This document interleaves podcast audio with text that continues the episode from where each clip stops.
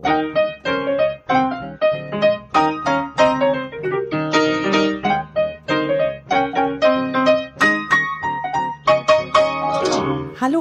Herzlich willkommen zu Folge 13 vom Was denkst du denn Podcast?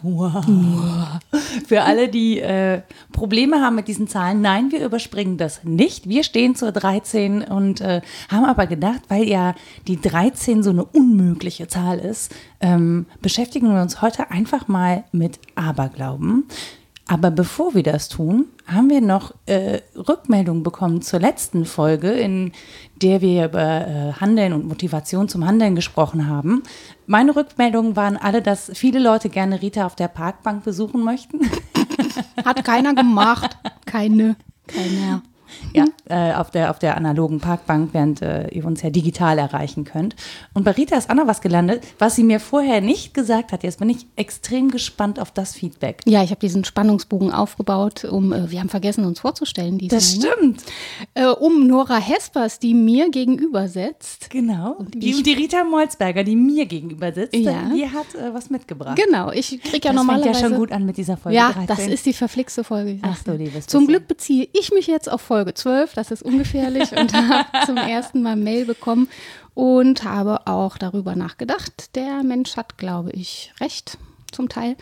Ähm, es wurde sich nicht beschwert, sondern ganz liebevoll äh, daran erinnert, dass wir doch so Genderkonstruktionen eigentlich ganz gerne ein bisschen dekonstruieren wollten im Sprechen. Aber wir beide haben Rückbezug genommen auf eine männliche Figuration bei negativen Erlebnissen. Und zwar Nein. doch, ich habe en passant gesagt, äh, in Bezug auf Fremdgehen und Seitensprung und dann denkt man auf einmal, huch, äh, was macht die denn neben mir? Ach so, ja. So, Mhm. wobei ich sagen würde, das darf auch eine Frau denken, was macht die denn neben mir? Das also, dachte ich tatsächlich oder auch. auch ein anderes Geschlecht, was immer. Ich gebe zu, bei mir wäre es hoch. Was macht der denn da? Ja, ja, aber es ist ja wurscht. Also im besten Sinne egal. Und ähm, bei dir war es in Bezug auf das Parken, Mhm. Ja. wenn da der junge Schnösel. Warum keine junge Schnöselin? Weil mir das tatsächlich hier in Nippes selten passiert. Also So. genau, so. Das ist jetzt aber einfach nur so ein, äh, das ist nur so ein Alltagsding. Ja, das Argument des Faktischen. Mir ist es nochmal begegnet diese Woche. Äh, tatsächlich gibt es das noch, dass es Boxclubs gibt, in denen man anfragt, können wir mal zum Probetraining kommen. Wir, das sind jetzt zufällig ein Mann und eine Frau. Und die Rückmeldung ist, ja, nee, bei uns nur Männer beim Managerboxen. Manager. Ja, dann habe ich gefragt, was machen eigentlich Managerinnen? Aber gut, das äh, sind so Dinge. Ja, also man sitzt immer noch diesen, ja, wahrscheinlich, genau, ich stoße mit Prosecco an und kaufen Stilettos oder was. Schräg. Aber man sitzt dem tatsächlich natürlich im Sprechen auf, dass wir Das stimmt. überhaupt eine geschlechtlich orientierte Sprache sprechen. Und ich fand das aber gut, dass die Rückmeldung kam. Und sie war auch gepaart mit, mit Lob und Freude darüber, dass man so teilhaben kann an unserem beknackten Denken. Und das fand ich sehr schön. Also vielen Dank für die Rückmeldung. Das an der Stelle auch. Und ähm, also ich würde jetzt nicht versprechen, explizit darauf zu achten, weil ich äh, das, also Dinge schon aus dem Erleben erzähle. Aber ähm, klar, also wir betonen einfach zwischendurch, dass das für Männer und Frauen und für alle anderen auch gilt. Ja, für menschliches und unmenschliches Leben. Genau. Genau. Und wir Und sind jetzt zufällig zwei Frauen, Ja. die hier sprechen. Ja. Das auch so passiert. Äh, hatte ich keinen Einfluss drauf. Nee, ja, naja, wäre mir auch zu extrem, da jetzt Einfluss drauf zu nehmen. Also nachträglich hatte ich da keinen Einfluss drauf. Ja. Obwohl, oh, da begeben wir uns auch schon wieder. Komm, wir machen jetzt einfach hier Ja. ne, Mach mit äh. Folge 13 weiter, mit dem Uah, Aberglauben. Ähm, ich muss an dieser Stelle ein Geständnis loswerden. Ich dachte so, ja, Aberglauben, keine Ahnung, habe ich nicht. Ähm, und dann fiel mir ein, ich lese doch schon relativ regelmäßig mein Horoskop. Und zwar möchte ich darauf Wert legen, nicht das aus der Zeitung, das Unspezifische, sondern ich habe eins, das mit einem exakten Geburtsdatum und dem Geburtsort Boah. ja, arbeitet. Aha. Also ganz individuell auf mich persönlich zugeschnitten ist. Ja, es sind genau meine Sterne und die von niemand anderem. Da lacht die Rita. Und ich habe hab mich heute tatsächlich gefragt, warum mache ich das eigentlich? Also ich bin jetzt ja nicht grundsätzlich jemand, der so total esoterisch durch die Gegend läuft. Warum muss ich mein Horoskop lesen? Und mache das auch wirklich relativ Die regelmäßig. Sterne an sich sind ja gar nicht esoterisch. Aber, nee, erzähl mal, warum du das machst. Also das Deuten, dass ein zukünftige, also das Stern uns von uns. Ja, das finde ich total bescheuert. Aber ja, die Sterne an sich ja sind ja da. in die Vergangenheit, wenn wir in die Sterne gucken. Das ist ja das ja. Crazige. Also dann ja, sind wir ja quasi schon die Zukunft für die Sterne, die wir sehen. Egal. Auf jeden Fall, äh, kenne ich mich auch gar nicht gut genug aus. Warum, warum ich das mache? Ich glaube, ähm, ich starte, also vielleicht gerne in den Tag ähm, im, im kurzen Glauben, naja, man könnte schon irgendwie wissen, dass was Gutes passiert. Also am liebsten passiert was Gutes. Da steht natürlich auch oft drin, dass, mir, dass irgendwas Schlechtes passiert oder man auf irgendwas achten soll, ähm, was an dem Tag passiert, wegen irgendeiner besonderen Sternenkonstellation, was weiß ich. Ähm, aber irgendwie finde ich, also wenn da steht, ähm, du triffst heute total viele nette Menschen, dann ist das ja irgendwie schön und dann kann man ja schon mal positiv in den Start, äh, Tag starten, Startstagen. Mhm. ja. Und irgendwie finde ich das total schön. Manchmal stehen da auch so Sachen wie, was heute schief gehen kann, wird schief gehen. Boah. Da ist dann so, wo ich so denke. Gar nicht wahr. Genau. Das stimmt jetzt aber nicht. Das andere hat gestimmt, aber ja. das stimmt jetzt nicht. Also mit dem, was ich davon annehme, gehe ich auch sehr selektiv um. Ja. Ja, meistens sind die doch auch so formuliert, dass das genau das Angebot ist, oder? Dass man sich sowas rauspickt und das ist so unspezifisch, dass es stimmen kann, oder? Ist es ist so? ja genau, also es ist ja ist genau um geschrieben. Um 8.37 Uhr treffen sie eine schwarzhaarige Frau und die sagt zu ihnen, steht da nicht drin. Richtig? Nein, da steht da nicht drin. Ja. Also da stehen zum Beispiel manchmal so Sachen wie äh, heute erhöhtes Kommunikationsaufkommen und dann stelle I. ich manchmal natürlich fest, ja, i, Kommunikation, bäh.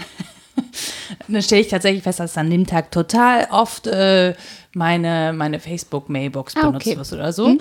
Ähm, das könnte aber sein, dass das an jedem anderen Tag genauso ist, ich das nur nicht wahrnehme. Also, dass deine Wahrnehmung quasi auf bestimmte Sachen gelenkt mhm. wird. So, also man ist da irgendwie so ein bisschen beeinflussbar, obwohl man nicht dran glaubt.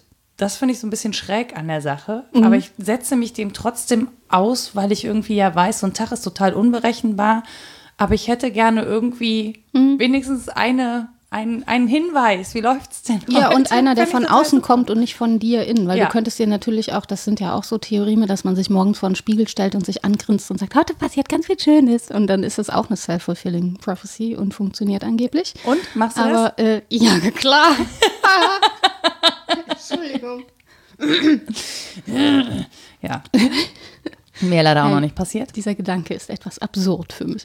Aber du sagst ja, du machst das, obwohl du irgendwie nicht dran glaubst. Also ist es schon ein, ein abergläubischer Aberglaube. Also ist du total. glaubst das nicht, aber das ist doch total spannend, weil ich habe dann über Glauben erstmal nachgedacht, weil ich Aberglauben zu schwierig fand. ähm, ähm, ja, es ist vom Wort her so ähnlich wie Aberwitz. Das ist ja auch nicht witzig, sondern irgendwie drüber. Und Aberglauben ist auch so irgendwie drüber über den Glauben. Also wenn der Neffe sagt, das aber witzig, dann das aber witzig, ja, das ist anders. Ja, dann meint er das anders. Ja. ja, aber ja, stimmt, das Wort benutzt man gar nicht mehr so oft. Ne? Und nee. auch Aberglauben benutzt man angeblich nicht mehr so oft, habe ich äh, gehört und gelesen. Es heißt korrekt Volksglauben. Ach. Ja, weil der Aberglaube sich vom Wortstamm her natürlich an einem korrekten, richtigen äh, Glauben orientiert, von dem er sich entfernt oder absetzt. Ist ja logisch, ne? Allein das finde ich ja schon witzig, ne? Ein, also Aber Glauben witzig. korrekt und richtig. Wie ja. kann ich den korrekt und ja, richtig? Ja, ja, genau. Das ja. ist das Spannende. Ja, ja genau. Also wenn es einen, einen festgelegten Glaubensinhalt, der hat ja immer eine objektive und eine subjektive Seite, der Glaube, ähm, aber wenn es so geteilte Inhalte gibt, dann gibt es natürlich auch etwas, was sich davon absetzt, wo ich sagen kann, okay, das ist der korrekte, meinetwegen kirchlich festgelegte Glaube und dieses hier ist Aberglaube. So, wenn ich aber das nicht festgelegt habe, was jetzt korrekter, richtiger Glaube wäre, was ja bei vielen unter Bedingungen des Pluralismus so ist, dass sie sich gar nicht festlegen auf eine Glaubensrichtung, die die richtige wäre, dann ist es auch schwer, den Aberglauben davon abzutrennen. Mhm. Und dann ist es leichter, vom Volksglauben zu sprechen. Das sind dann so Inhalte, die ja nicht mit Wissenschaft zu tun haben, ne, deswegen Glaube, aber auch nicht bloße Meinung sind, sondern so ein geteiltes Fürwahrhalten, was viele tun. Aber jetzt, aber ich meine auch der ein, ein kirchlicher oder religiöser Glaube ist ja in der Regel nicht wissenschaftlich be belegbar. Also mir fehlte bis, fehlt bis jetzt zum Beispiel so ein Beleg für so ein gotthöheres Wesen, ja, nenn es wie du es möchtest. Ja, Also da kommt man mit äh, den Antennen nicht bei, ne? Ist schwierig. Nee, ja, aber ja. Das, das, das ist halt so. Nee, nee, deswegen habe ich auch überlegt, also als, als ich auch über dieses Glaube, Aberglaube, ja. redet man nicht am Ende über ein und dieselbe Geschichte, also über dieses etwas zwar nicht wissen, aber es sich anders, also sich irgendwie erklären mhm. ähm, und das quasi als, als gegeben hinnehmen oder als ritualisiert mhm. oder so? Also klar, es gibt strukturelle Ähnlichkeiten. Man müsste halt erst aufklären, wie man Glauben versteht. Und dazu gibt es selbstverständlich, ich bin keine Theologin, aber ähm, man kommt schon mit einfachem Nachdenken drauf, dass es sehr viele verschiedene Strömungen gibt, das zu verstehen. Und man muss es eben definieren. Ne? Es gibt natürlich so einen Offenbarungsglauben, der davon ausgeht, dass sich göttliche Wahrheiten zeigen, eben mhm. offenbaren und dass ich daran teilhabe oder nicht. Das ist dezidiert nicht in unserem Sinne wissenschaftlich nachweisbar. Drogenkonsum. Zum Beispiel, ja. Oder tatsächlich Wunder, ne? brennender Dornbusch, wenn man ja. in dem Stile. Oder es gibt, äh, das entspricht so der Haltung der Gott der Philosophen, ähm, einen Vernunftglauben, der davon ausgeht, dass ich qua eigener menschlicher Vernunft zu dem Schluss kommen muss, äh, dass Glaubensinhalte gültig sind, auf, also nicht nur Inhalte, sondern Glaube an sich eine Wissensform ist, auf die ich vernünftigerweise kommen kann. Mhm. Das liegt mir näher persönlich, das heißt aber nicht, dass ich das besser erklären könnte, aber es ist was anderes als dieser Offenbarungsglaube, bei dem ich letztlich darauf angewiesen bin, ob ich dieses Geschenk bekomme oder nicht. So. Und sehr lange Zeit waren Glauben und für Wahrhalten ja im bestimmten Sinne das Gleiche. Also, dass uns das als eine bestimmte Wissensform auffällt, liegt ja daran, dass wir andere Wissensformen erschlossen haben, wie zum Beispiel einen wissenschaftlichen Zugang. Und dann gibt es schon so strukturelle Ähnlichkeiten, wie du dir auch beschreibst, zum Aberglauben, nämlich etwas für Wahrhalten und dementsprechend leben, meine Regeln einrichten und so weiter. Äh, und das erklärt mir etwas, was mir Wissenschaft und Vernunft nicht erklären. Mhm. So. Und daran ist, glaube ich, ganz charmant, dass man eben das nicht muss. Und das ist beim Aberglauben, finde ich, etwas extremer als bei den Formen von Gläubigkeit, die mir so begegnen, dass man ähm, ich rümpfe gerade so ein bisschen die Nase, weil ich denke so, also Formen von Glauben begegnen uns ja gerade total häufig in extremer Form, ja, erstaunlicherweise. Ja, ja, ja, Also der Aberglaube ähm, sagt nicht nur, ja, das ist nicht wissenschaftlich, sondern macht daraus äh, großes Bohai. Also es ist mhm. gerade nicht wissenschaftlich und deswegen ist es so viel wert, weil es, weil man sich so mit Lust in die Unvernunft stürzen kann. Du kannst ja auch mit Lust diese Horoskope lesen und wissen, dass das halt unvernünftig ist und irgendwie nur so, ja, ein, ein großer Spaß für Witzig dich. ist das. Ja, genau. Und das sind ja die eigentlich wichtigen Kategorien, witzig oder nicht witzig. Ja, genau. Also, Bibel lesen kann auch witzig sein, aber dann braucht ja. man schon so einen ironischen Überbau, glaube ich. Oh, ja. Oder so. Ähm, ich weiß gar nicht, ob da Witze drin Ich habe die mal durchgelesen. Ich weiß gar nicht, der, der spricht, also mein Lieblingswitz Komm. ist ja, äh, ihr redet von unnatürlich und in euren Büchern spricht eine Schlange. Ja. Also, wenn ja, man das ja. einfach mal darauf runterbricht und diese Symbolik mal ernst nimmt, dann ja. ist das schon witzig. Ja, ja. Ja, da irgendwie äh, ja, Natürlichkeiten von abzuleiten und das Die haben bestimmt aufgehört zu sprechen, weil es keinen Sinn hat, mit uns zu sprechen, die Tiere. Sie würden ja, aber wir sind so doof. Ja, Vermutlich also manchmal glaube ich darin. das wirklich. Ja. Deswegen unterhalten sie sich lieber unter sich. Ja, das könnte sein. Ähm, ja, aber letztlich natürlich gibt es strukturelle Ähnlichkeiten. Wie gesagt, gerade unter Bedingungen des Pluralismus ähm, ist es ja eben nicht so, dass ich sagen kann, dieses ist der rechte Glaube, an den sich die meisten anschließen und dieses ist Aberglaube. Also das ist irgendwie Hexentum oder Häresie oder Ketzerei oder so. Ja, das Ding ist bei mir irgendwie so, es ist immer, es wird immer dann irgendwie auch für mich zum Aberglaube, wenn es so in Absolutismus endet. Mhm. Also wenn, äh, wenn ich meinen Glauben nicht etwas als für mich selbst entdecktes habe und lebe, was ja das, also nach meinem Dafürhalten muss das jeder machen, wie er, wie er das für sich braucht und mhm. erkennt und, und für wahr hält oder was auch immer ähm, aber wenn es so einen so Absolutismus gibt, so einen, so einen grenzziehenden Absolutismus ähm, und den Anspruch, das müsse jetzt aber so sein, weil es eben den Regeln des Glaubens entspricht. Mhm. Und äh, dann finde ich, fängt es an, halt schwierig zu werden. Ja. Weil ich meine, diese Regeln sind natürlich abgeleitet und man hat sich lange Gedanken darüber gemacht, aber es schließt halt aus, dass andere Leute bei gleichen Gedanken auf andere Lösungen kommen. Ja. Und an der Stelle finde ich, ähm, ist mir relativ lax, ob es der, der institutionell richtige Glaube Mhm. ist oder der Aberglaube. An der Stelle wird es halt in meinen Augen einfach schräg. Das So. ist ein Argument, das findet man so ähnlich äh, auch bei Karl Jaspers in Bezug auf den philosophischen Glauben. Der sagt, der philosophische Glaube ist immer um Selbsterhellung bemüht. Logisch bei Philosophie. Ne? Da, wo er es nicht tut, ähm, ist er zumindest kein philosophischer Glaube. Da hat er vor allen Dingen die subjektive Seite, also so eine Gläubigkeit, die aber wenig sachorientiert ist oder nicht fragt, was glaube ich denn dann, warum und so weiter. Ähm, und der philosophische Glaube vereint eben die subjektive und die objektive Seite. Der fragt nach den Inhalten und warum ich die glaube und wie ich die glaube. Also wie gesagt, ist um Selbsterhellung bemüht. Und das tut keine Form von Aberglauben. Also das wäre auch kontraproduktiv. Nee, das stimmt. Äh, Da, da ist äh, Aberglaube tatsächlich so ein bisschen, ich glaube, Aberglaube ist so alltagserklärend, so ein bisschen. Ja.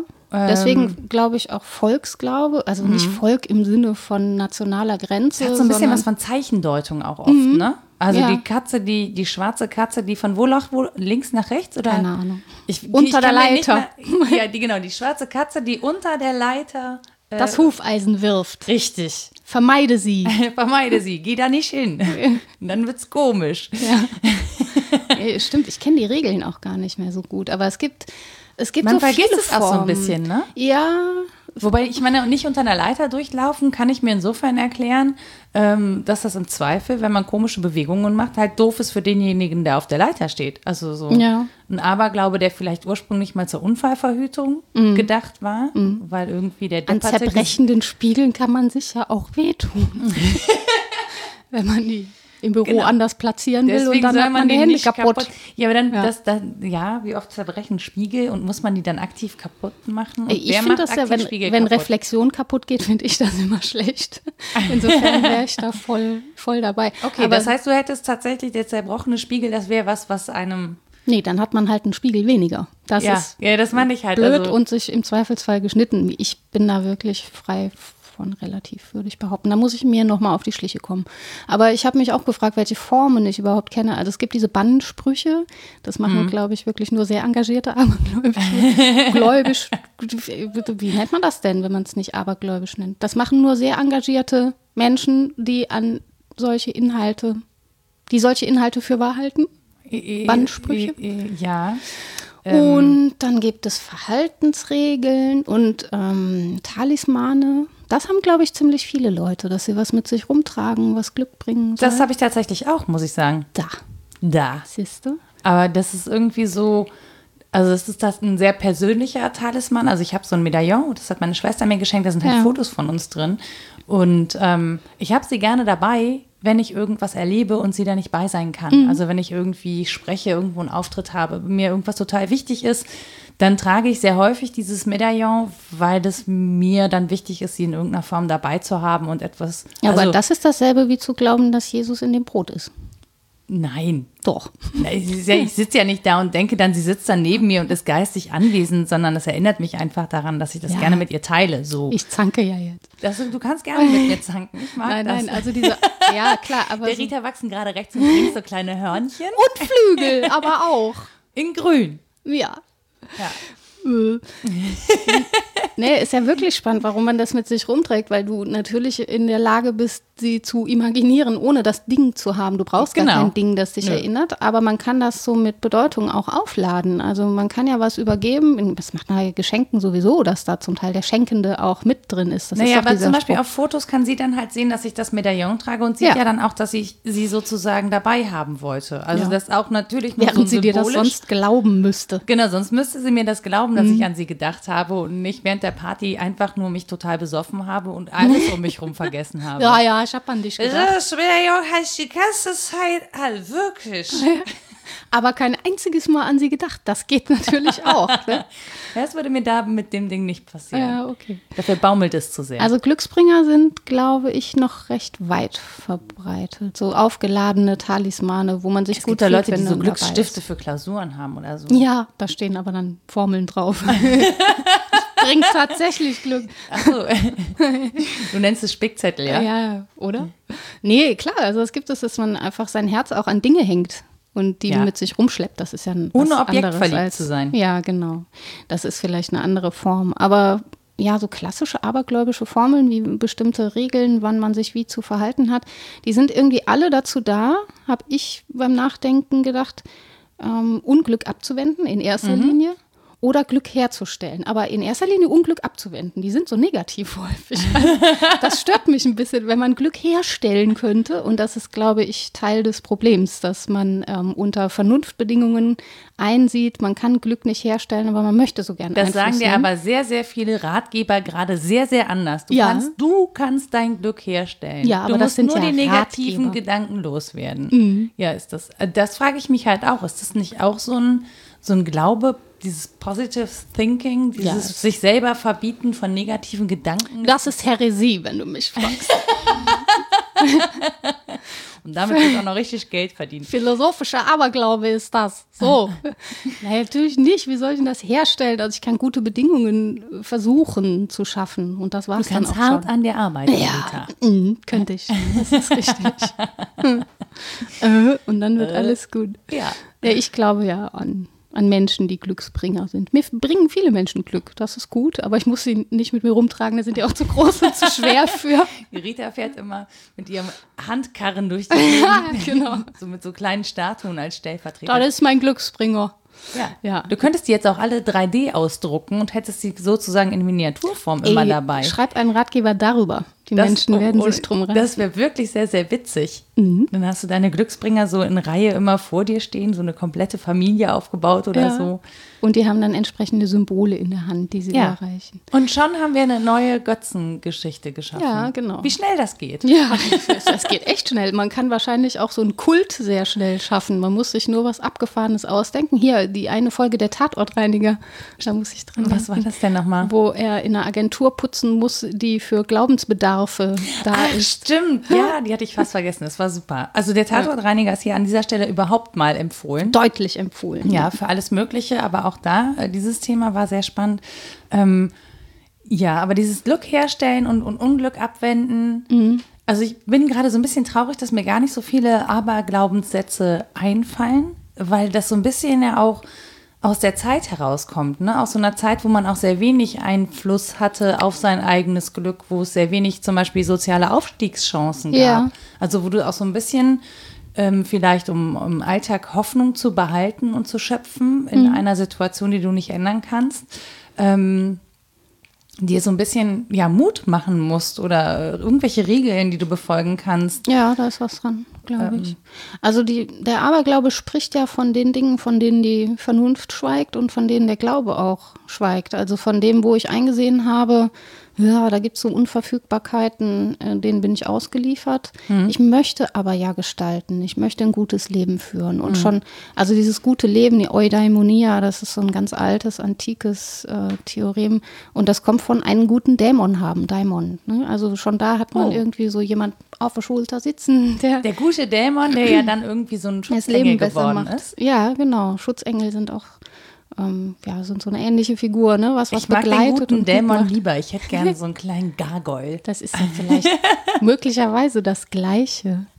Die Geschichte der Engel. Ich habe auch, äh, ach so, das kommt nachher in den Literaturtipps, was man da darfst es auch jetzt loswerden. Wir sagen es nachher einfach nochmal. Ja, äh, das ist ein Buch von Kurt Flasch über Teufel und Engel und so. Ich habe nämlich, um das jetzt mal zu bekennen, sehr viele Bücher über Magie, Hexerei und so ein Kram mal gehabt, weil ich rote Haare habe. Und so mit 14, 15, 16 wurden mir diese Dinge geschenkt, so haha, du bist eine Hexe und so. Und Hä? jetzt habe ich das für dieses Thema, ja, ich hatte lange strubbelige rote Haare. Aber Jetzt dass Leute für- dann da Ja, ist, meinen, ja, frag nicht, auf dem Dorf. Ja, jedenfalls wollte ich für dieses Thema in die Bücher nochmal gucken und äh, hab die nicht mehr und habe mich dann auch erinnert, dass ich die in so einen Bücherschrank gestellt habe und jetzt habe ich schlechtes Gewissen, weil ich nicht weiß, wer die genommen hat. Ah, wer weiß, wer weiß, wer die jetzt hat. Ich hatte ein Lexikon der Magie und Hexerei.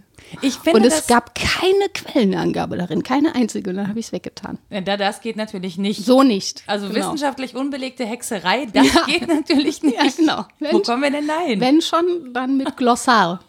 Ja, Finde ich habe ich. tatsächlich mal ein äh, Buch gehabt über Alchemie, weil ich das sehr spannend fand. Mhm. Also diese Grenze zwischen der erklärbaren Chemie und der dessen, was man sich gewünscht hat, was Chemie denn können sollte Mhm. und können könnte sozusagen. Also das ist ja, das ist ja super, eine super spannende Gratwanderung zwischen Wissenschaft, wissenschaftlicher Erkenntnis und Wunschdenken. Mhm. Ähm, und und äh, da zum Beispiel, da gibt es so ein, so ein Wissenschaftsaberglauben sozusagen, ja? Ja. dass man, äh, wenn man nur genug Elemente kennen würde und sie richtig behandle, weil die so wundersame Dinge konnten aus damaliger Sicht, ähm, dich dann halt auch einfach reich machen könnten oder so. Und da siehst du, ähm, ich glaube, das ist auch ganz, das hat auch ganz viel mit Aberglaube zu tun, dass es häufig nicht nur um Glück geht, sondern auch darum, reich zu werden. Ja, und um die Fantasie eines besseren Lebens. Ne? Und ich weiß gar nicht, ob moderne Genau, Wissenschaft da so anders an ist. Nö, die ist häufig das- natürlich an Kapital Genau. gebunden. Da wird dasselbe imaginiert, ne? dass wir den Dingen nur auf die Schliche kommen müssen und es herausfinden und dann haben wir die Regeln des guten Lebens erkannt und dann können wir und so weiter. Das Spannende an diesem Glücksgedanken, also an dem antiken Eudaimonia-Gedanken ist, ähm, das Argument, dass das das Einzige sei, was das Ziel in sich selbst trage. Also dass Menschen glücklich sein wollen, um glücklich zu sein und nicht um zu. Also du willst nicht den guten Dämon haben, um Geld zu gewinnen oder um irgendwas anderes, sondern das ist das Ziel selbst. Und das ist das Spannende an diesem Glückseligkeitsgedanken. Wie wird denn da das gute Leben definiert? Also, oh ja, da, ja. Also bei äh, Aristoteles ist es ganz klar so eine Tugend der Mitte. Ähm, in der nikomachischen Ethik wird das entfaltet, so zwischen ähm, irrsinnigem Mut, in dem man sich in Situationen stürzt, die einen gefährden, und totaler Feigheit äh, liegt so die Tugend der Wohlbesonnenheit sozusagen. Und ja, das wird so durchbuchstabiert. Das gute Leben führt man äh, in der Mitte dieser Tugenden. Das klingt total, ähm, das klingt total äh, fernöstlich. Also es klingt Es so ein bisschen nach, nach chinesischer Balance, Mitte, Yin und Yang und so. Ja, wenn man sich mit philosophischen, gerade mit alten philosophischen Schulen beschäftigt, ähm, fallen einem Ähnlichkeiten auf, die man gar nicht vermutet hätte. Auch zwischen Zen-Buddhismus und Heidegger gibt es irgendwie Verbindungen. Das ist schon. Was? Ja, ja. Ach, das klingt gut. Dem gehe ich an anderer Stelle nach in etwa 50 Jahren, wenn ich das Okay. verstanden habe. Äh, nicht. Aber Nicht. Nee, auch dann werde ich es nicht verstanden haben, meine ich. Aber es gibt natürlich auch andere, zum Beispiel die Stoa, die sagt, das gute Leben ist das leidenschaftslose Leben, also Mhm. da, wo der körperliche Schmerz ähm, zum Beispiel nicht zählt, weil es um Seelenheil geht und um ja, eine Form von Apathie, die Glück bedeutet. Und das ist was ganz anderes. Ne? Also sich des, des Ganzen überhaupt enthalten und Ja. einfach nicht mehr teilnehmen Ist und sich sowas- nicht mehr berühren lassen. es, ja, Das klingt so ein bisschen abgestumpft. Jein, ja, ja, ja, ja, es ist alles viel komplizierter als das, aber das sind so die groben Strömungen. Ne? Entweder ist man bemüht, im Hier und Jetzt sozusagen ein gutes Leben zu schaffen oder von der Welt unbeleckt zu sein, also sich eher ihrer zu enthalten, da wo sie schlecht ist. Das oder wäre dann ja eher so asketisch. ja, genau. Ja. Ja. Ähm, ja, und diese unterschiedlichen Strömungen haben natürlich alles, alle das gleiche Ziel, nämlich ja, in irgendeiner Form zum Glück zu führen. Ne? Und wie man das jetzt definiert, das ist dann eben unterschiedlich. Nur gleichzeitig haben die auch alle damit zu tun, dass man das eben nicht voll herstellen kann. Das ist ja unser Punkt, ne? dass man aber gute Bedingungen dafür schaffen kann. Durch die eigene Haltung einerseits. Aber das klingt, ich habe gerade diesen Gedanken gehabt, dass man dann, also wenn man das so sieht, müsste man ja ans Glück glauben. Also auch dieser Zustand von Glück ist ja, Ja, sehr individuell, oder? Ja, aber ich müsste nicht daran glauben, wie ich an andere Inhalte glauben müsste, weil sie mir nicht fremd sind, sondern weil das ja, wie gesagt, das innewohnende Ziel von menschlichem Leben an sich ist, glücklich gelebt werden zu wollen. Also ich muss mir nicht erst vornehmen, oh, ich glaube, ich sollte so langsam mal Glücklich sein. glücksorientiert leben, sondern das tun wir an sich und dem kurz nachzudenken ist, also kennt man jemand, der dezidiert unglücklich leben will?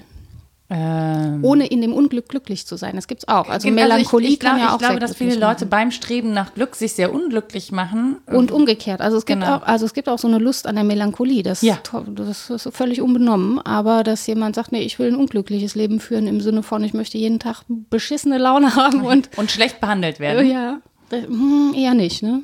Also Ja, aber ich, also trotzdem, was, was Glück und Glauben ist, so, ganz bin ich davon noch nicht runter, weil ich so die Idee habe, dass, ähm, also weil ja viele Menschen nach etwas streben, was sie für Glück halten oder was von dem sie glauben, dass es sie glücklich machen würde, das aber ja eigentlich gar nicht dass sie in, in Wirklichkeit eben nicht glücklich macht. Ja, ja, das so. sind die äußeren Zwecke, genau. ja, ja genau, aber deswegen meine ich, es muss ja eine bestimmte Vorstellung und einen bestimmten Glauben an das Glück geben. Ja, ja, in der Antike, na klar. Also das ist natürlich äh, mindestens mit der Ideenwelt bei Platon gibt es das Gute. So. Mhm. Und das ist auch das, was unser Handeln motiviert. Wenn man das natürlich in den Menschen selbst verlagert und sagt, es gibt diese wie soll man sagen, Transzendentalspannung gar nicht mehr oder Vertikalspannung ist besser. Das klaue ich jetzt von meinem Kollegen André Schütte ein bisschen.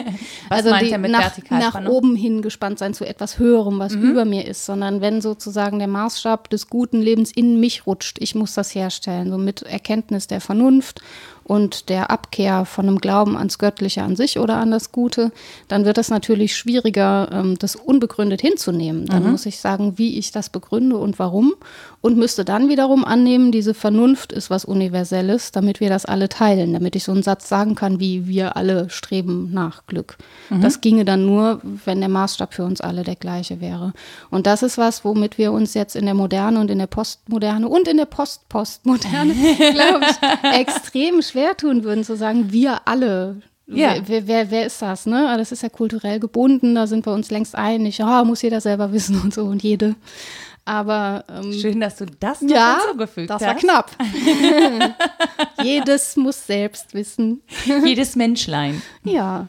Ähm, aber es ist ja schon was dran, dass sehr viele Menschen ein gutes Leben führen wollen. Also es ist schwer vorstellbar, dass jemand sein Leben weiterführen will unter möglichst unglücklichen Bedingungen. Die Frage ist nur, wie wir das Glück inhaltlich verstehen. Und darum ringen wir, glaube ich, anders. Aber das, ich glaube, das meine ich mit Glauben. Also was wir glauben, was Glück ist, mhm. oder dann übersetzt halt, ne, was inhaltlich eben unter Glück verstanden wird, ja. oder Menschen unter Glück verstehen. Und das ist so ein bisschen, deswegen sage ich halt, dieser Glaube ans Glück oder dass das auch das, der einzige Zustand ist, der erstrebenswert ist oder dass es tatsächlich diesen Zustand gibt, ähm, den ich so, äh, so erhalten kann. Mhm. Ja? Ohne, ohne den Zustand auch zwischendurch mal zu haben, der mir eben zeigt, okay, es gibt Teile in meinem Leben, da bin ich halt nicht glücklich. Mhm.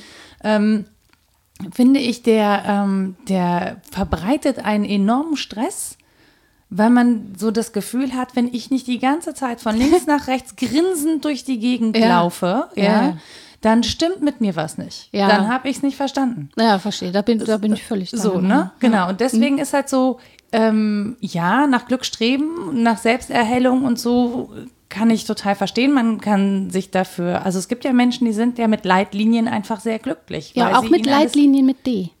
Auch. Ja, mhm. genau. Das, oh, das, aber, das war aber wirklich eine sehr feine, eine sehr feine Nee, finde ich wirklich, ja. weil wenn wir eben unter Glück nicht verstehen, ständig grinsend durch die Gegend mhm. zu rennen und Endorphine auszuschütten, nach außen und nach innen, wie verrückt, sondern Glück auch dabei empfinden, dass wir darüber nachdenken können, dass wir unglücklich sein können, dass uns Wellen erfassen, dass wir ähm, ja, Resonanz erfahren, auch in der Trauer zum Beispiel. Mhm. Dann haben wir, glaube ich, einen Glücksbegriff, ich sage auch ständig, glaube ich, aber ist so, daran glaube ich. ähm, dann haben wir einen Glücksbegriff gewonnen, der eben frei ist davon, sich über einer Nulllinie bewegen zu müssen, mhm. was jetzt Gefühligkeit angeht oder so, sondern dann geht es wirklich um sowas wie ein Antwortgeschehen. Kriege ich was aus der Welt raus, was mit mir zu tun hat? Tue ich was in sie rein, was mir und anderen gut tut und so weiter? Das ist vielleicht auch so ein bisschen der schmale Grad zwischen Glück und Zufriedenheit. Mhm. Also Glück hat ja immer eher noch auch was Zufälliges. Da habe ich aber Glück gehabt. Mhm. Ja, das ist Fortuna. Ja der, genau, das ist ja nicht der Moment, in dem ich, äh, in dem ich total breit grinse, sondern das kann auch einfach der Moment sein, in dem ich dann mal gerade äh, irgendwie einen Unfall vermieden habe. Ja. Das ist selten der Punkt, an dem ich jubilierend über die Straße renne, sondern mhm. dann sitzt du erstmal und denkst dir so, alter Schwede. Mhm. Ähm, ja, es gibt ja unterschiedlichste Glücksformen. Genau, also aber wenn man jetzt so Glück so, also Glück finde ich ist so oft eher was Zufälliges. Also das wäre Fortuna im genau. Gegensatz zu Felicitas. Vielleicht hört eine Felicitas das, zu. Aber das ist schön, ne, dass man das so mhm. unterscheiden kann. Ja, halt. ja, klar. Ja. Und im Empfinden auch unterscheidet. Mhm. Man weiß, glaube ich, sehr genau, wann jetzt welche Form von Glück gerade erfahren wird. Aber mieserweise müsste man dafür mal Latein gehabt haben. Nee, fürs Empfinden nicht. Nee, aber um aber das fürs analytische also Unterscheiden, genau, um ja. das zu unterscheiden finde ich schon, weil das ist irgendwie Ja, aber das-. Fortuna und Felicitas zu unterscheiden, finde ich. Ja, aber dass man beim Würfelglück anderes Glück hat Ja. als eine Zufriedenheit im, im Lebenssinne, so, Mhm. das ist, glaube ich, einsichtig. Also, dass man gar nicht nur so ein Zufallsglück haben muss, sondern ja, Glück als Lebensform, das ist schon nochmal einsichtig, denke ich. Und ähm, dann ist eben die Frage, wie herstellen immer noch, ne? Wir haben Mhm. Ja. uns ja schon geeinigt, kann man halt leider nicht. Das Doch, Unglück muss zurückgeschlagen werden. Genau, aber es, du kannst schon mal viel Glück herstellen, indem du nicht unter Leitern hergehst und, Unfall keine. Ratgeber verschenkst dazu. Ist jetzt auch Und an Rita gemein. bitte keine Hexenbücher. Ja, auch pff, ich stelle die dann wieder in den Bücherschrank. Vielleicht fange ich auch noch mal neu an. Wer, wer weiß, wen du jetzt verführt hast zu irgendeiner okkulten Sekte oder so. Ah. Ja, mir ist schon warm an den Füßen, wenn das, das die Kirche rauskriegt, was ich hier Ach sage. du liebes bisschen. Nein, also ich finde charmant den Gedanken, dass Aberglaube und Glaube wirklich so eine strukturelle Ähnlichkeit haben im Fürwahrhalten von Ja. etwas. Aber ich könnte mich ganz schlecht mit Formen anfreunden, bei denen es nicht um Selbsterhellung und Reflexion und um die Frage, warum ich das mache, geht, sondern in denen irgendwas vor sich hin geglaubt wird, ganz egal, was das ist, ähm, finde ich schwierig. Also das, mm, ja, das hat dann eben den Hang zum Totalitärwerden, den du beschrieben hast. Und das führt unserer Erfahrung nach nicht zu größerer Glückseligkeit von Menschen. Nee, es führt vor allen Dingen irgendwie zu, zu Zwietracht. Ja. So zu, also ich mag ja das Wort Zwietracht, auch wenn es so selten verwendet wird.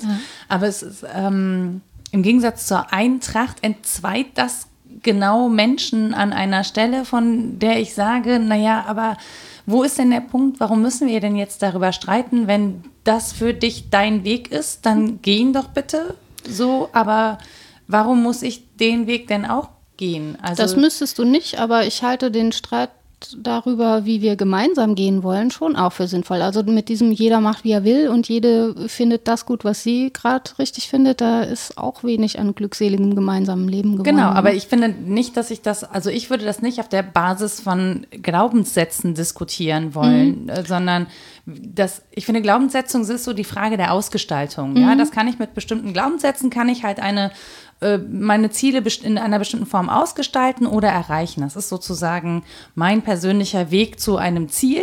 Ja, und das muss okay sein, dass ich den auch gehe, aber das Ziel muss irgendwie, muss gemeinsam formuliert werden. Also Ja, das oder Ziel- verhandelbar sein. Genau, das ist zum Beispiel das Ziel friedliches Zusammenleben. Ja, das kann man ja grundsätzlich haben. Und ob jetzt die Regeln für das friedliche Zusammenleben, ob ich mir die jetzt aus dem Buddhismus hole oder aus dem Christentum oder aus der Vernunft oder was auch immer, ähm, das ist ja am Ende nicht so wichtig, solange mein Ziel ist, mit den Menschen, die mich umgeben, auszukommen und friedlich zusammenzuleben. Wärst du glücklicher mit einem Begriff von Glauben, der ersetzt würde durch für wahr halten? Also wenn ich nicht sagen würde, das ist mein Glaube, sondern ich halte das und das für wahr und darüber Ich- können wir uns austauschen? Ich, jein. Also ich habe nicht prinzipiell was gegen den Begriff Glauben. Also ich, äh, ich verstehe, warum Menschen das machen. Also beziehungsweise ich verstehe, warum, warum Menschen ähm, sich an, an sowas halten oder äh, auch diese Rituale gerne mögen. Ähm, dieses Gemeinschaftsgefühl, was ja damit auch, also es sagt ein, eine Glaubensgemeinschaft, das ist ja auch, ne? Und es sagt dir ja auch, dass du nicht alleine überzeugt bist von diesem Weg, sondern eben in einer Gemeinschaft diesen Weg geht und dass auch eine Gemeinschaft ein gemeinsames Ziel hat. Ich finde nur, dass äh, Glaube häufig trennt. An so diese Kreise so verstehe. trennt, obwohl am Ende alle das Gleiche wollen. Also man sagt ja, die Gelehrten sagen alle, ein, alle Götter sind ein Gott. Ja, und eigentlich haben alle Religionen ein ähnliches Ziel. So. Und ähm, mir wäre es lieber, man würde sich auf die gemeinsamen Ziele konzentrieren, statt auf die Unterschiede und das trennende Element. Und deswegen meine ich halt, also ähm, wenn wir ein gemeinsames Ziel formulieren können, ist mir wurscht, ob du da jetzt durch den Himmel oder die Hölle hinkommst, solange wir irgendwie alle auf dieses Ziel hinsteuern, dass am Ende eben friedliches Zusammenleben möglichst ist, das ist ja super. Und dann kann man immer noch darüber verhandeln, ob das jetzt so oder so besser ist oder gesünder. Ja, also wenn wir jetzt überlegen, wir diskutieren über Fasten oder, oder Ramadan, ja, dann ist ja auch immer, ist das denn gesund? Ja. Das muss jeder für sich selber wissen, ob das für ihn gesund ist oder nicht, ob er das leisten und, und machen kann oder nicht, ob das für ihn wichtig ist in, in seiner Werdung und Entwicklung oder nicht. Ja, oder ob man das nur aus gesundheitlichen Gründen macht, das ist mir total wurscht. Mhm. Ja, wenn, wenn das Ziel ist, dass, also, wenn es niemand anderem schadet und wenn man dadurch immer noch ein friedliches Zusammenleben gewährleisten kann, Mhm.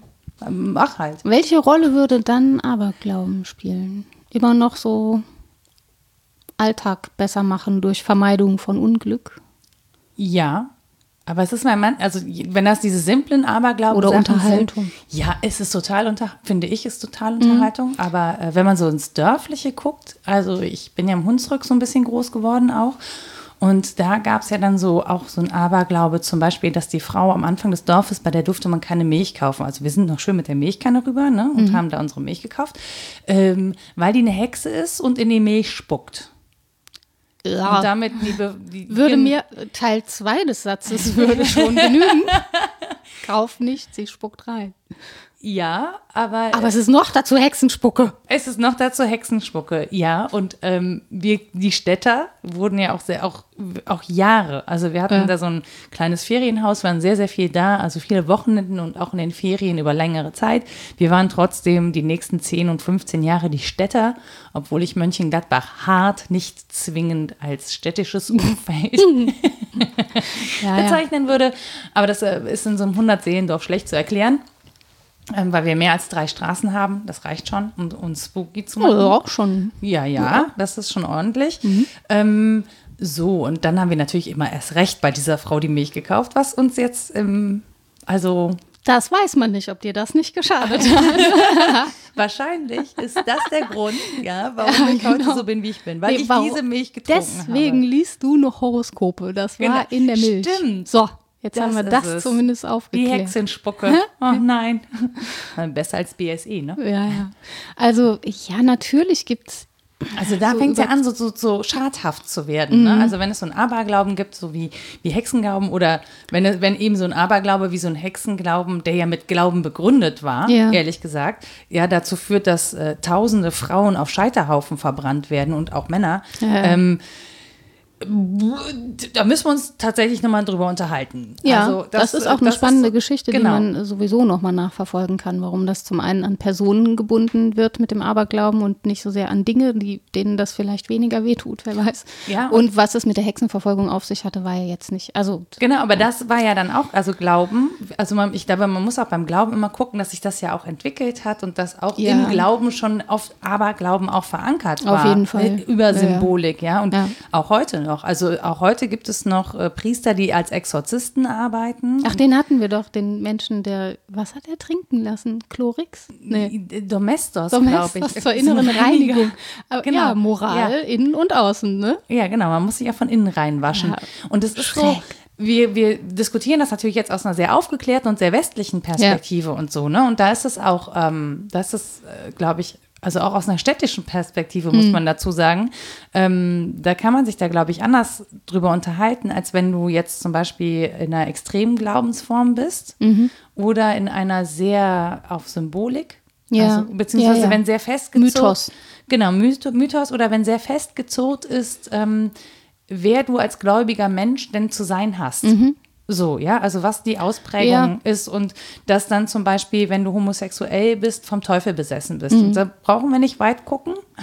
So, das, das ist halt auch heute noch und ähm, da weiß ich halt nicht so, wo ist das noch Glauben und wo ist das Aberglauben und wie spielt Wissenschaft da rein? Ich und sag ja, so. vielleicht ist die Abgrenzung gar nicht die interessanteste, sondern die vom, äh, vom vermeintlich Wissenschaftlichen Mhm. ist interessant. Also warum ist das eine vernünftig und das andere unvernünftig? Und dann eben auch die, die Inhalte, man kann das versuchen abzugrenzen, warum man das eine als Volksglauben abtut und das andere als vielleicht eher theologischen Glauben, liegt letztlich auch wieder an der Wissenschaft. Ne? Klärt es sich selbst auf, hat es den Drang dazu, sich selbst aufzuklären oder nicht? Und wir haben eben ja, ein großes Vertrauen und ein Fürwahrhalten in wissenschaftliche Theoreme, was nicht immer so war. Und was, was, aber, was aber auch häufig dazu führt, dass wir ähm, zum Beispiel mit veralteten wissenschaftlichen Erkenntnissen rumrennen, Mhm. die wir als erwiesen ansehen. in Spinat ist so viel Eisen. Ja, Das? und, und Ja, nicht nur das, also da gibt es ja relativ viele Sachen dazu, Mhm. ne? Oder neueste Erkenntnisse, ähm, wo man so denkt, ach Mensch, jetzt habe ich jahrelang was anderes für richtig, für wahr gehalten. Also so, und das war ja auch belegt. Mhm. Ja. Es wurde halt nur so ein klitzekleiner Aspekt vergessen. Oder wir können heute was besser messen. Wir haben äh, andere Technik zur Verfügung, können es noch besser erklären und damit ist die andere Erklärung dann halt die möglich war vorher und deswegen auch richtig, nicht mehr richtig. Ähm, wenn man sich alleine anguckt, was, ähm, was an wissenschaftlichen Erkenntnissen dazugekommen ist, wenn man jetzt darüber redet, dass Frauen die Pille nehmen, ja, also vom Glauben an eine Befreiung der Frau hin zum Glauben an den größt äh, angelegten Menschenversuch der Welt. Jetzt wird dir bestimmt wieder irgendwas unterstellt. Was denn? Äh, Mal gucken. Nein, aber es ist ja, es ist ja tatsächlich so, dass da so viele neue wissenschaftliche Erkenntnisse dazugekommen sind, weil weiter geforscht worden sind, wenn die Wissenschaft weiter ist, weil mehr gemessen werden kann, weil wir die Zusammenhänge von Hormonen besser verstehen, weil wir plötzlich feststellen nach Jahren, oh, äh, ähm, mit Pille kriegen die Frauen mehr Brustkrebs, ohne mehr Gebärmutterhalskrebs. So, ja, also ähm, da gibt es einfach Ja, das ist eine große menschliche Leistung, ähm, forschen zu können, wissen zu wollen, dahinter kommen zu wollen, ähm, mehr rauszufinden. aber auch Wissen Und zu es- überwinden und Glauben zu ja, überwinden. und finde genau, ich. das ist nämlich, finde ich, auch die, die Gegenseite. Etwas für wahr halten können, was nicht erwiesen ist, ist auch eine große Stärke. Hm. Also äh, mich auf etwas hin entwerfen, was ich nicht beweisen kann. Meinetwegen sei es der Humanismus. Ich kann nicht beweisen, dass Menschen dafür auf der Welt sind, sich gut zu sein. Nein. Ich kann da aber dran glauben. Ich kann das für wahr halten. Ich kann das als Ideal hochhalten. Und das macht vielleicht das, was wir jetzt so als Aberglauben und Volksglauben, diese Regeln der Unglücksabwendung im Prinzip ähm, genannt haben, so charmant, dass das dazwischen agiert. Mhm. Zwischen, es gibt Kausalitäten, die behaupten ja Kausalitäten, diese Regeln, wo halt Ja. nur Korrelation ist. Ne? und zwischen, ja, Freitag, aber den es gibt auch 13.. Schicksal und da ist man dann ausgeliefert, da kannst du nichts mehr machen. Also es bewegt sich genau dazwischen und das ist vielleicht ja, oder das, dein was uns so Karma, ne? wenn du schlechtes Karma hast, hast du ein schlechtes Schicksal. Kann man das putzen? Ist das Ja, besser? kannst du, kannst dein Karma Karma putzen. putzen. Na dann. Mhm. Dann ist so alles gut. Ja, bisschen Yoga, bisschen Meditation, viele milde Gaben. Mhm. Und dann musst du halt gucken, dass du die Scheiße aus den anderen Leben ausräumst. Das noch, war im ne? Ablasshandel aber einfacher. Ja, aber es ist natürlich, genau, aber ich finde auch, ähm, dass dieser der Gedanke ist mir auch gekommen, dass natürlich auch der Glaube an das Gute im Menschen, ja, und an den Humanismus und dass wir uns eigentlich ja alle gut wollen. Ja. Ähm, ich meine, der, der Mensch ist extrem bemüht, jeden Tag das Gegenteil zu es beweisen. ist ein möglicher Aberglaube. Also es gibt ja das schöne. Naja, und wir sind es ja auch, die in gut und schlecht unterteilen. Ja, ne? ja, das klar. muss ich ja in der, in der Ja, ja. Tiererziehung immer erklären, dass es eine, also dass es kein gutes und schlechtes Verhalten gibt bei Tieren, sondern nur eins, das wir uns wünschen und eins, das wir uns nicht wünschen, weil es uns im Zweifel in Gefahr bringt. Also wenn wir jetzt bei Pferden. Wünschenswert und nicht wünschenswert. Genau, das ist, das ist für uns einfach erwünschtes und unerwünschtes Verhalten. Und deswegen kann man aber unerwünschtes Verhalten so schlecht bestrafen, als würde man sagen, das hast du falsch gemacht, wie man es einem Kind beibringt. Ne? Den Unterschied zwischen gut und böse und richtig und falsch. Sondern ich kann nur sagen, äh, ich belohne das gute oder das gewünschte, erwünschte Verhalten. Aber ich kann jetzt nicht von so einem Tier erwarten, dass die in gut und böse unterscheiden und zum Beispiel ein schlechtes Gewissen haben, weil sie böse waren. Ja, das ist einfach Das was anderes. Das ist im Dressur im Gegensatz zur Erziehung. Bei Erziehung will ich natürlich, dass das Gegenüber einsieht, was meine Motivation ist und das als gute Zwecke anerkennt und diesen Kram. Genau. da- Darauf muss ich ja man, verzichten. Man, man merkt, wie sehr man auf dieses System Ja. zurückgreift, auch bei, bei äh, Systemen, Ja. die diese ähm, geistige Unterscheidung nicht machen. Auf jeden Fall, Also ich nenne ja. jetzt mal Tiere Systeme, sondern Ja, ja, im ja. Mhm. Sinne von, ne?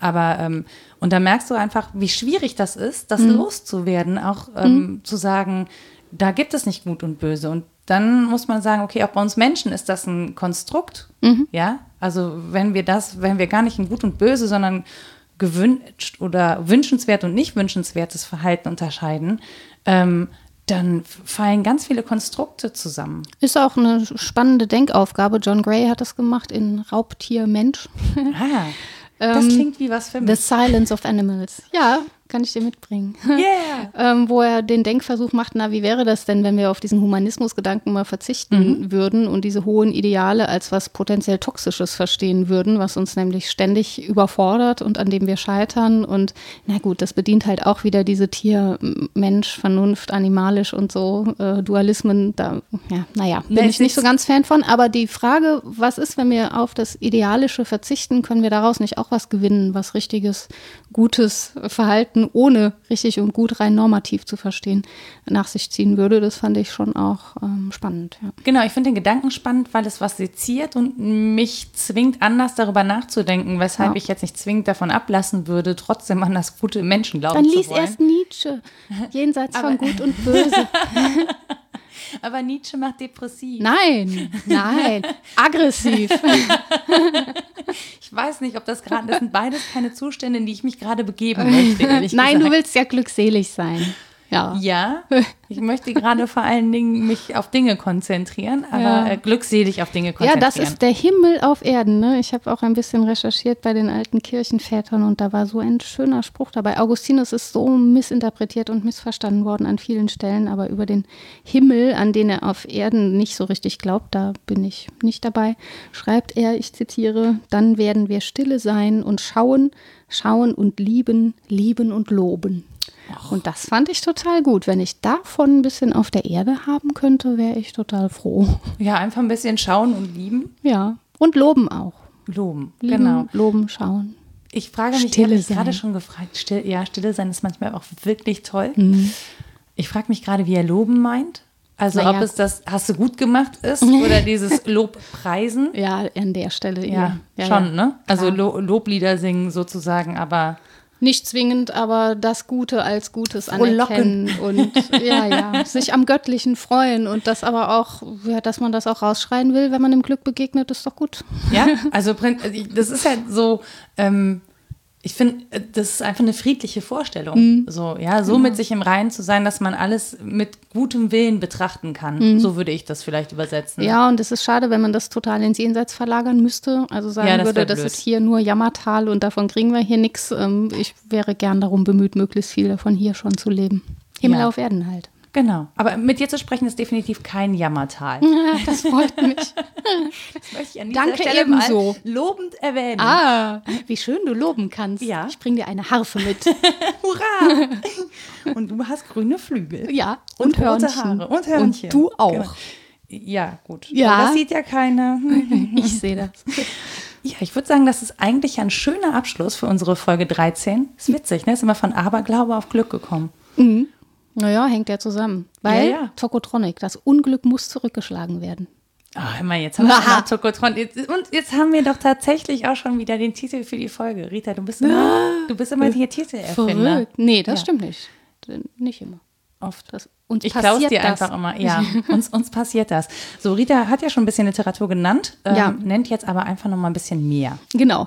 Äh, ich nenne den Reklamband Grundbegriffe der antiken Philosophie. Da äh, kann man einiges über das Glück und die Eudaimonia lesen. Und witzigerweise ist das von Bechli und Gräser, was ich lustig fand, weil es, ja, es ist so, ja, und es ist Natur. Ne? Total. Was ja auch ein Bezugspunkt für Vertikalspannung ist. Dann habe ich über Aristoteles nikomachische Ethik schon wieder gesprochen und schon wieder nur total in Ansätzen. Irgendwann muss das mal gründlicher erfolgen.